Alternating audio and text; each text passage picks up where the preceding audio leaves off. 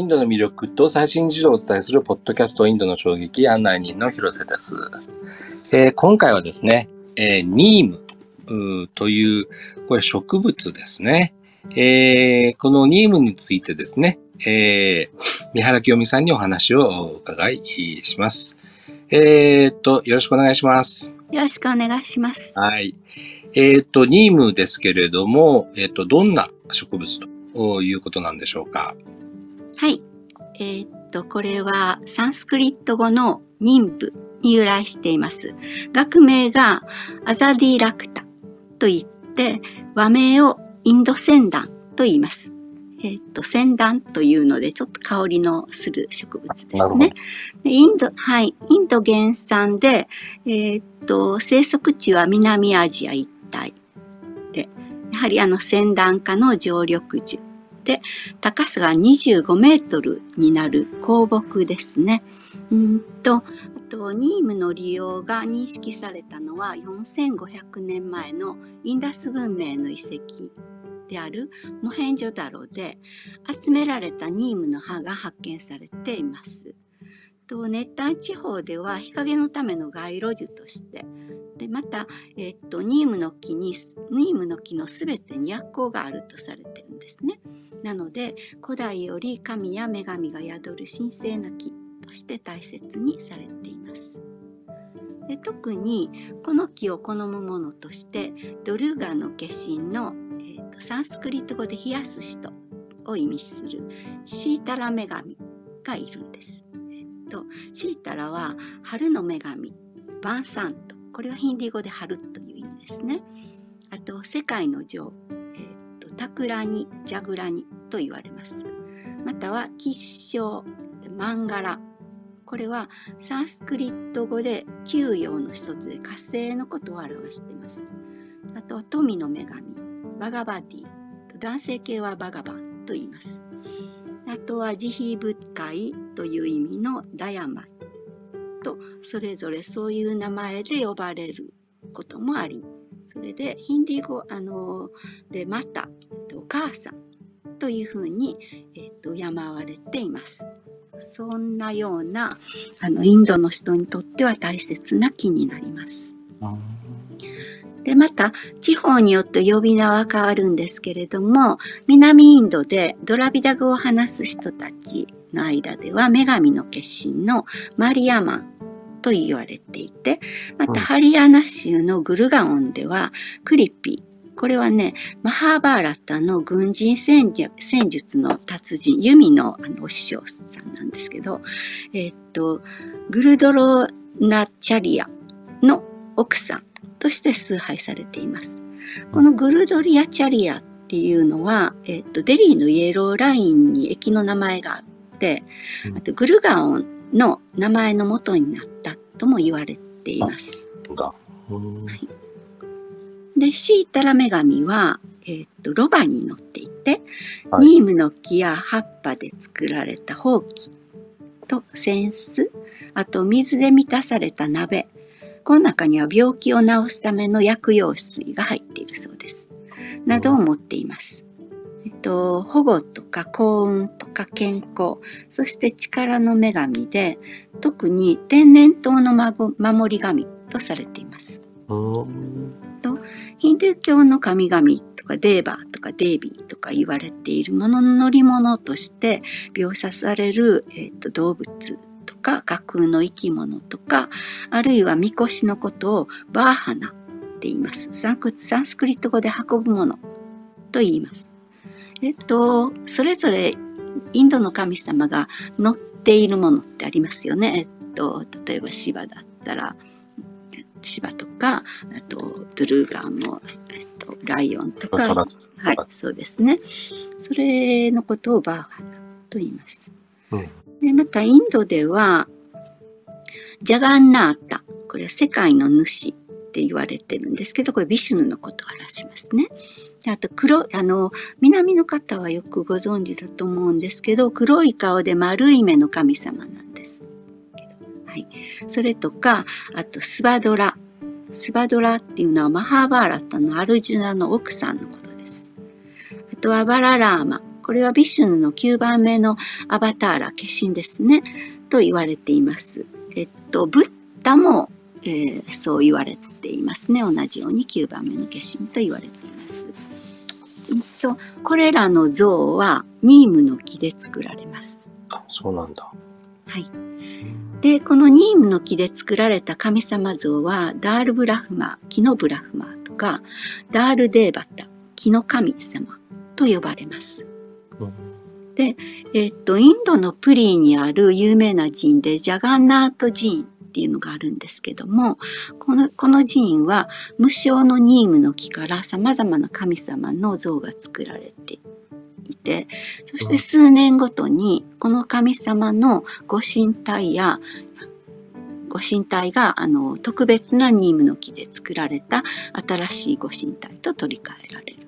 無償っていうのは傷のないっていう、そういう。はい、そうですね。傷がない。まだ切られたことのない木っていうことですね。はい。あとまた、アンドラプラディッシュ州とかカルナータカ州の新年のウガディとか、タミルナード州のや、あとか、マハラシトラ州のグデーパドアと言われるものでは、戸内に聖なる木を吊るすんですけれども、それの中にニームの葉が使われると言います。薬よけみたいな感じなんですかね。はい。えっと、そうですね。ホームページのところに、あの、えっと、絵を、その、どういうふうに飾られてるかっていう絵も載せてますので、よかったら見ていただきたいと思います。あと、この木の薬効はとても多くって、そのためインド全土で生産されているんですね。でインドでニームの花は1月から4月にかけて咲いて、実は5月から8月にかけてつきます。国内では約1380万本のニームの木があると言われています。1本の木から年間37から 50kg の実が取れます。なので全体として収穫された41万3000トンの実から取れるオイルが8万3000トンのニームオイルとして取れて33万トンのニームケーキが取れると言われています。えっと、ニームオイルというのはニームの実の中にあるジンと呼ばれる核を圧搾機で絞ってて抽出するオイルなんですね。あとニームケーキっていうのはそのニーム系オイルを圧搾した後に残った物質ですがこれは主に農業におけるあの害虫対策と,、えっと成長を助ける土壌改良に使われます。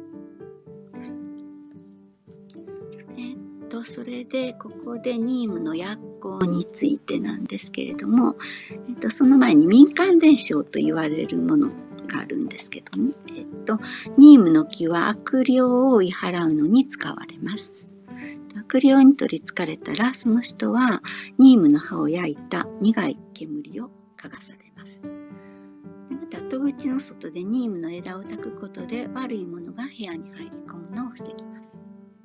と仮装を済ませて火葬場から帰ってきた者たちを死者の霊から守ります。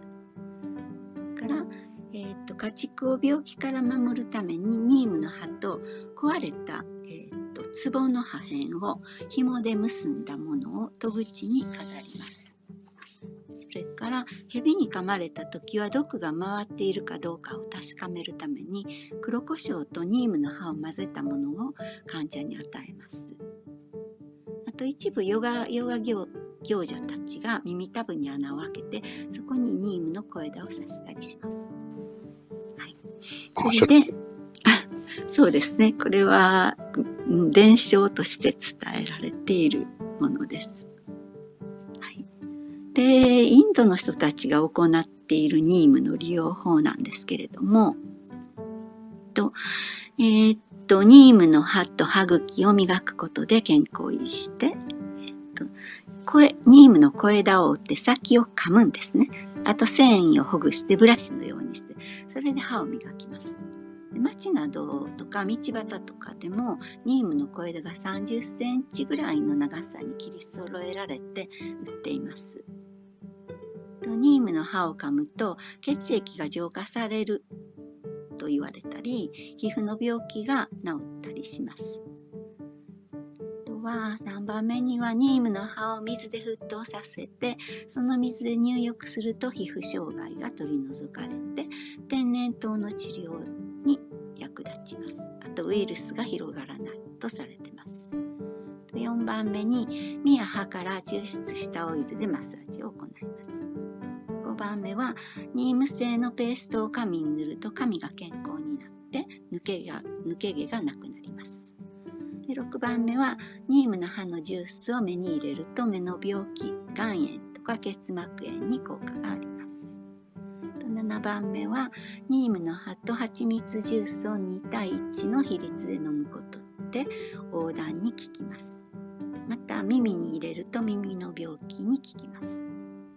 8番目に就寝時にミルク2合から10滴のニームオイルを入れて飲むと体が温まりますから9番目は空腹時にぬるま湯にニームシードの粉末を入れて飲むといいとされています。うんなんかあの歯ブラシとかはあの便利そうですしなんかあの抜け毛予防とかも大事のそうですね。まあでもあれですよねあの専門の先生のあの指導に従ってっていうことですよね基本はね。そうですねはいえっとアイルベーダーにもそうあの、ニームガンガンバッティっていういう薬が売ってるんですね。で、これはニームの抽出物で、糖尿病に非常に有効だと言われていて、と、同時にめ体の免疫力を高めるとも言われているので、ある意味ちょっと万能薬みたいな感じでインドの方は使ってるって感じですね。あとはもうあのこれは西洋医学的な見解としてなんですけど、えーと、各部位の効能としては、えーといろいろあるんですけれどもこれはもしあの興味のある方があれば、えーと、ホームページに載せてますのでどういうのに効くかっていうのを参照していただければと思います。えーと、それから、えー、とニームの木っていうのは非常にユニークな化合物を持っていてその成分と効能も表にしてあるので見ていただければと思います。あちょっとさっと言いましょうか。えっ、とニンビっていうのが抗炎症解熱抗ヒスタミン抗心筋えっと、ニンビディンっていうのが抗細菌、抗潰瘍、鎮痛、不整脈、えっと、抗心筋、えっと、ニンビオールっていうのが高結核、抗原虫、解熱。で、ケデュニンっっていうのが血管拡張、抗マラリア、抗心筋。ニンビネートナトリウムっていうのが利尿と殺生死。で、抗関節炎。あと、ケルセチン。ケルセチンっていうのよく聞く名前ですね。で抗原性動物、抗酸化、抗炎症及び抗細菌あ。とはサランニンが、えーと、気中剤としてそれ,、と、アサディラクチンこれが、えーと、と気中剤と接触阻害作用抗ホルモンの役目をします。とはい。ニームの成果2から始まるのが多いですね。そうですね。はい。えっと、はい。次に、えー、っと、農業用としての役割も大きいなあの役目を持ってるんですね。え特に農業に有益な成分が多く含まれていて、えーと、樹木と樹木や種子から取れるオイルにはあの先ほど言いましたけどアザディラクチンっていうのがあの成分があってこの成分っていうのは卵の孵化を防いで成虫の食欲を減退させて変態を防ぐ防ぐだけでなくて、えーと、気効果があってて駆除に優れた効果を発揮します。だから、えっと、農薬とかは使わなくてもこれでいいっていうことですね。で世界えっと、世界で約200種類の、えー、害虫の気効果があると言われています。やっぱり人とか動物作物にも無害で安心安全に使うことができるためにオーガニックの資材として農業畜産衛生とか各分野で使用されたりしていますまた医療分野の研究も進んでいるということです日本ではこのニームはミラクルニームという名前で販売されています。